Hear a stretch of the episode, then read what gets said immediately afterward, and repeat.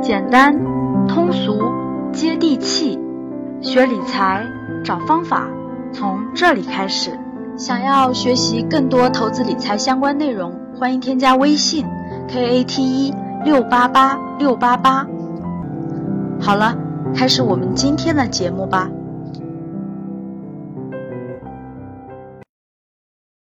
在上一期节目当中，我跟大家做了一个互动，啊，让大家在评论里头呢反馈一下当地城市的房租是上涨了还是下降了。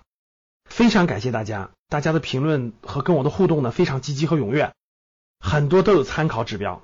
比如说里面很多学员说了，杭州的房价上涨了，有的说哎有的城市下降了，特别好。呃，我把大家的这个反馈结合上我的调研的情况，都放在了五月三十一号我们这次在线的直播课里面。我们有一个小主题是专门交流三四线城市房价上涨，我们应该怎么做的，我放在了其中。我们聊一聊全国各种城市的房租上涨与下降的情况。以及对于房地产市场的影响，欢迎大家五月三十一号来参加这次直播课，我们把这块内容放进去跟大家解读。最近一个月，很多二线城市都做出了抢人的政策。什么叫抢人的政策呢？我给大家梳理梳理啊。五月二十二日，武汉推出了新的户籍新政，对十八项户口迁移政策做了调整。大学生落户几乎变成了零门槛，你只要是在武汉创业就业的大学生，毕业三年内无需买房即可申请落户。如果你是硕士或者博士，直接落户。大家想想这个政策力度啊！那我们再看西安，西安今年年初对户籍政策做了三放四降。什么叫三放四降呢？啊，总体一句话就是对大中专院校毕业生的落户。把这个门槛全部降低了，条件全部降低了，并且四月份出台的政策啊，给大学毕业生提供了住房支持，提供了大量的廉租房，甚至是免租房，提供给三年内毕业的或者是五年内毕业的高校的毕业生，特别对于九八五、二幺幺等优秀院校的毕业生，竟然有两年的免租过渡期。哎呀，条件真是好的不能再好了。南京、长沙、郑州。等等城市都做出了户籍新政的调整，那为什么集中在二零一七年的上半年，这个二线城市的抢人大战爆发呢？这里面有个很深刻的原因，大家都知道，过去呢这么多年来都是北上广深这样的一线城市是对人才是最有吸引力的。很简单，市场化经济体系，只要你有本事，你有能力，收入。无限高，比二线城市收入要高得多，机会也多，对不对？但是随着过去这么十多年房价的疯狂上涨，使北上广深这样的城市啊，生活成本压力剧增，我相信大家都有感觉。再加上像北京、上海这样的城市都新出台了这种户口限制政策，造成了大量的年轻人。要重新选择安放青春的城市。我们看看具体的例子。以二零一六年北京的常住外来人口减少了十五点一万，是十八年来首次减少。各位，我再强调一次，是十八年来的首次减少。上海的外来人口，二零一五年、二零一六年连续两年减少。北京、上海人口全已经过了两千万。人口过多，交通拥堵，环境变得越来越恶劣，房价高起，成本高起，大城市病真是越来越严重了。又限制人口的规模，对吧？用疏解政策，那很多年轻人肯定就不会选择了呀，各方面都不合适了，就得重新选择。那重新选择，眼光放在哪儿呢？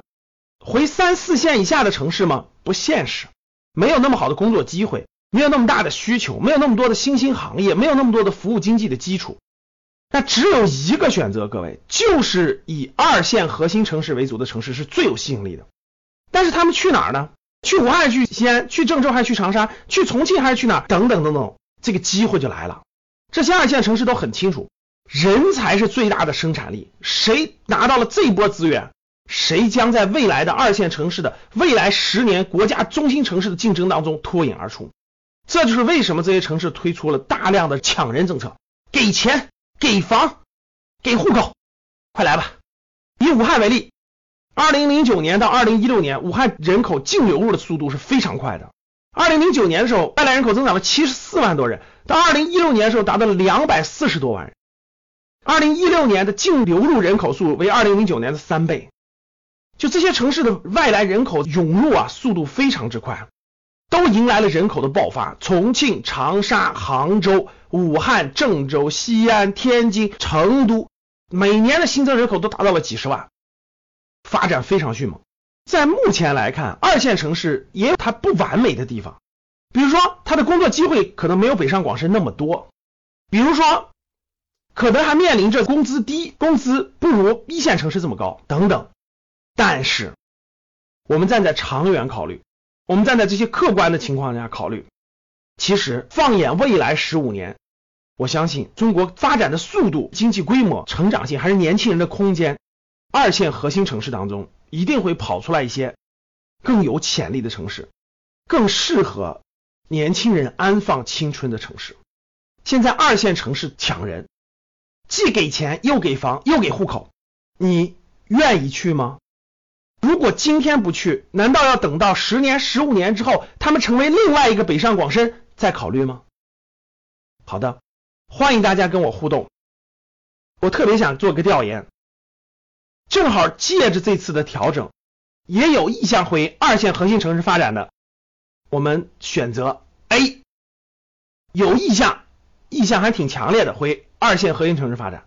B，已经回不去了。各种原因决定的，只能留在一线城市发展了。北上广深这样的城市的属于 B、C，没选好呢，没听好呢，不知道，犹豫中、迷茫中、徘徊中。好了，各位，那我们互动交流交流，大家听完节目以后也看看评论，看看大多数人是如何做出选择的。好，这里也给大家做个预告，五月三十一号晚上，我将会有一堂在线的公开课。重点讲解最近央行货币政策，钱收紧以后，我们应该如何投资理财？机会难得，大家加格局商学的微信公众号 G E G U 三六五，主动申请我们的听课名额。好的，谢谢大家。